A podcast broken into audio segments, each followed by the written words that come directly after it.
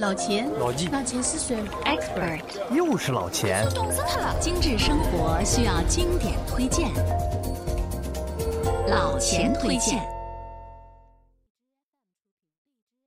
本节目由中国电信特约播出，上网速度快，服务响应快，稳定更畅快。电信光宽带就是快。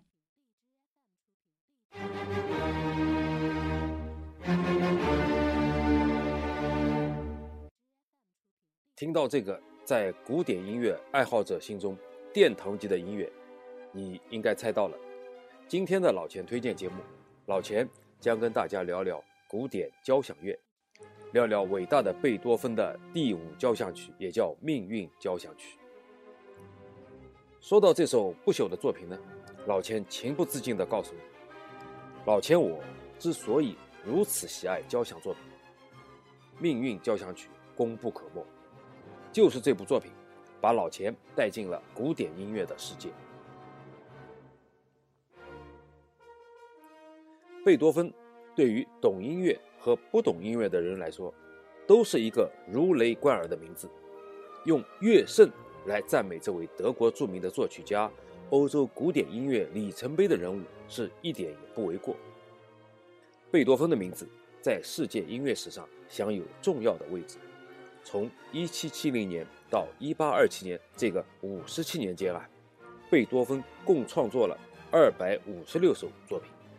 在他的墓碑上刻有这样的一行题词：“当你站在他的灵柩面前的时候，笼罩着你的并不是自颓其上，而是一种崇高的感情。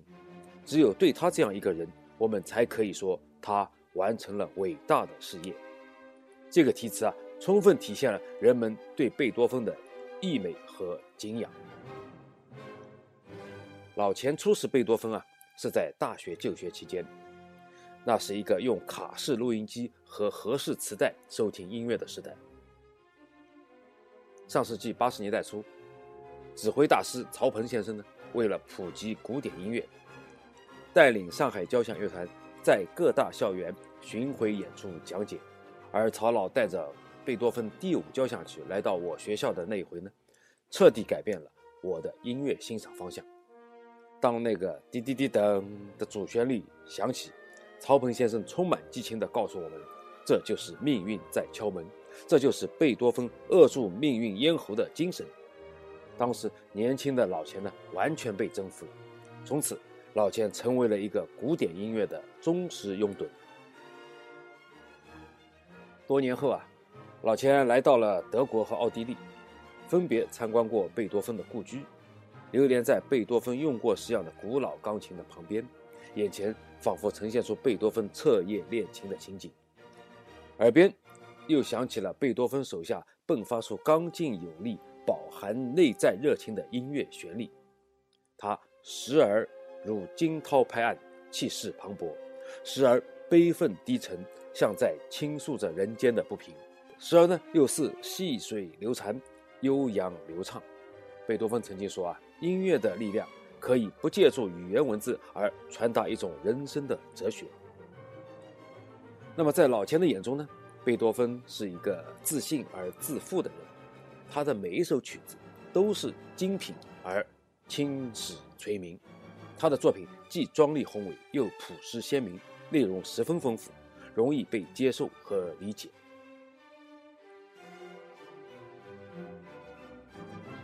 在贝多芬众多的曲子，乃至在整个古典交响乐中，我最喜爱的还是《命运交响曲》。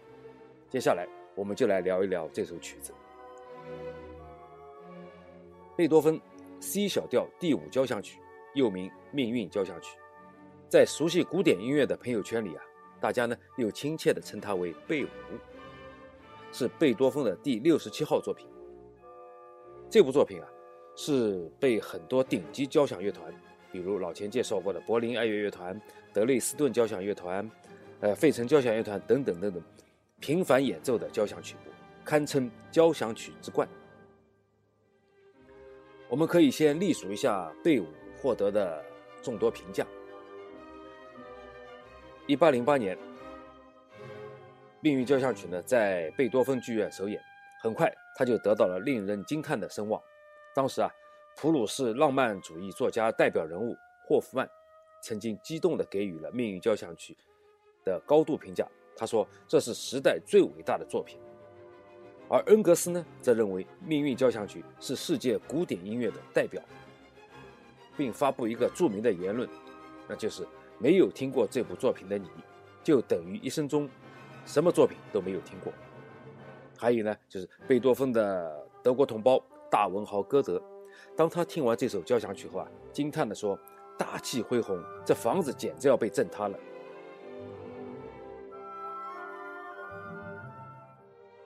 尽管好评如潮，但要说贝五的创作历程，可谓是一波三折。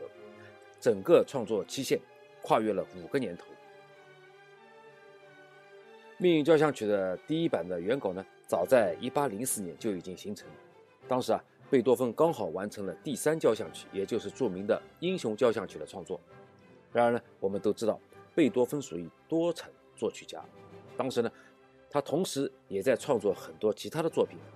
像第二十三号钢琴奏鸣曲、第四 G 小调钢琴协奏曲、第四交响曲、D 大调小提琴协奏曲、C 大调弥撒等等众多的曲目，因而呢不得不多次中断贝五的创作，所以呢第五交响曲的最后结尾阶段被推迟到了一八零七年。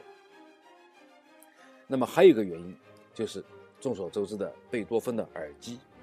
他的听力问题是在1796年，也就是他26岁的时候开始出现的。到了1804年，贝多芬的耳聋状况持续加重，已经完全失去了治愈的希望。这些呢，为他的音乐创作埋下了巨大的障碍。终于，贝五在1808年12月22日在维也纳剧院首演，整首曲目。的时间长达三十多分钟，一共分了有四个乐章。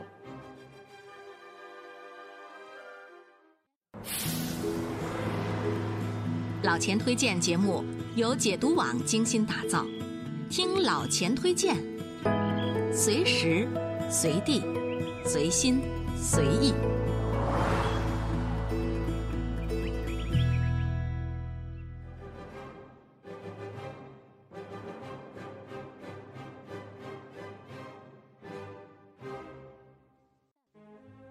人人都听过命运，但不见得人人都听完过命运。大家最熟悉的那几个铿锵的命运敲门的声音呢，只是在贝五的第一乐章。有人会觉得其他三个乐章似乎都被掩藏在第一个乐章的光环之下了。其实呢，不然。整个贝五四个乐章都各有超越你想象的音乐表现，特别是第四乐章中。通过抗争战胜命运之后的宏大明亮的管乐，使人力量顿生，鼓舞人心。最打动人的，则是曲中蕴含的果敢和坚定，力量和激情，那份与命运抗争的气势，那份浩荡的洪流，势不可当。老钱呢，有幸多次现场聆听过这部作品，记忆最深的呢，是在一次。到访德国期间，获得了一位朋友的邀请，在柏林爱乐乐团的音乐厅，领略了一番命运的震撼力。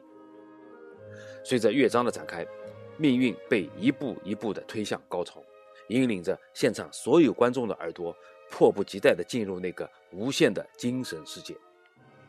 和其他观众一样，老钱似乎也完全沉浸在那个奇妙的精神境界。那个悲痛和喜悦一起拥抱着的声音的世界，也只有在现场聆听，得到的那份深入心底的触动和震撼，才让老钱瞬间顿悟：这第五交响曲为何被冠以命运，又何被称之为胜利交响曲的真正含义。这里啊，老钱还想给大家一个忠告，就是啊，当你面对满架子的唱片，却不知道听什么的时候，就听贝多芬的《命运》吧，因为那里有人生的总结和感悟，更有超越自己的鞭策。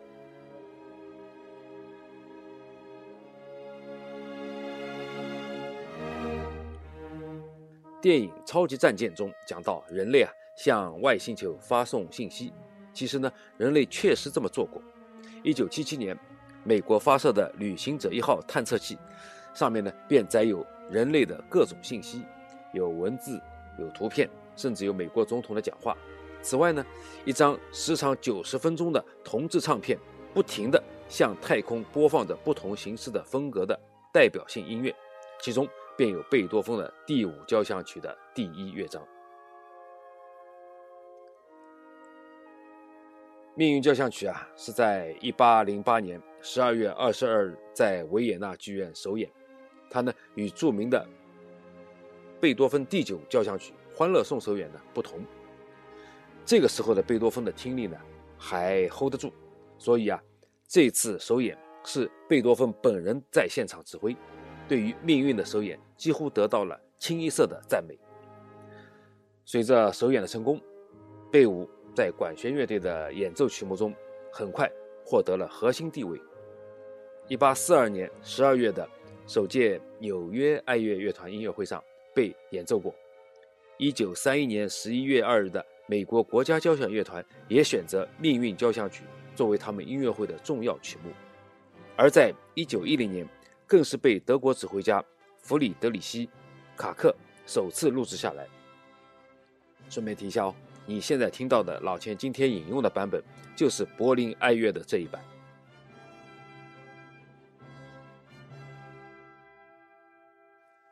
在不同版本的贝五 CD 唱片中，老钱呢最爱的是卡拉扬的柏林爱乐版，堪称经典大气。另外呢。德国指挥大师卡洛斯·克莱伯的维也纳交响乐版呢，也是铿锵有力、富有激情、深刻流畅、具有生动的现代感。还有伦敦爱乐版，走的是舒缓路线，极度优雅。另外呢，芝加哥交响乐团、匈牙利国家交响乐团以及比利时指挥大师安德烈·克鲁伊坦的版本，老钱呢也觉得都是值得推荐的。朋友们都可以去听听。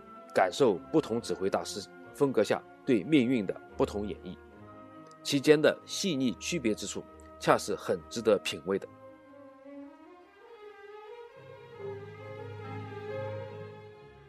最后，老钱还要跟大家聊一聊世界音乐各个流派对贝五的改编。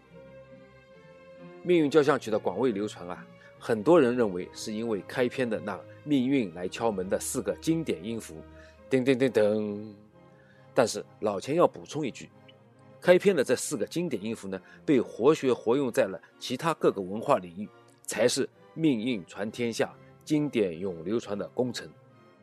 从 disco 版本到 rock，以及电影、电视作品中，命运的旋律悄然飘进了你的耳朵。下面老钱就告诉大家几个经典的改编。第一个就是李斯特。把贝多芬九首交响曲全部改编成了钢琴独奏版，其中就包括了第五交响曲。第二，上世纪美国著名黑人音乐家查克贝里在一九五六年创作了《Rock Over 贝多芬》，可以说这是一部非常经典的命运交响曲摇滚作品。而迪士尼的古典音乐动画电影《幻想二零零零》呢，则是把命运的第一乐章的精简版。作为了电影的第一小段出现，上面几个版本啊，都是命运交响曲的延伸的精华的代表，非常有趣，很有艺术价值。老千可以保证，听了以后你会发现啊，命运交响曲居然可以演绎的如此有趣有味。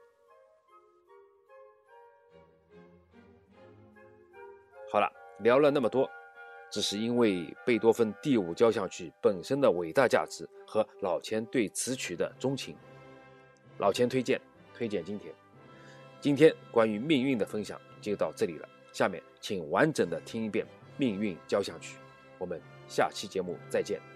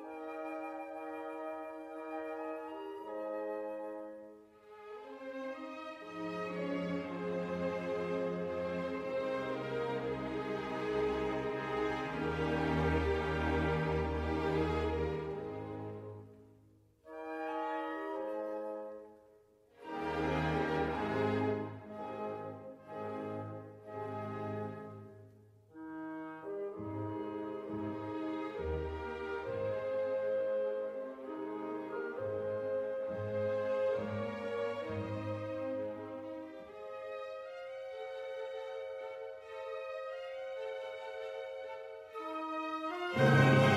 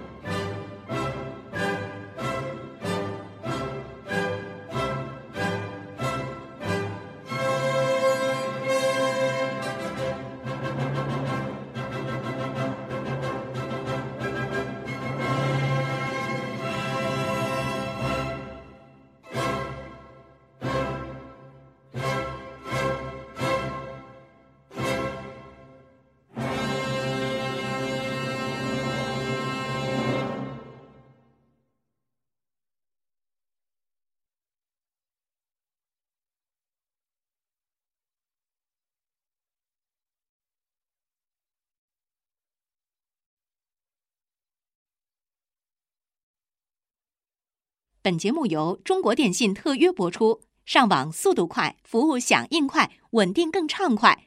电信光宽带就是快。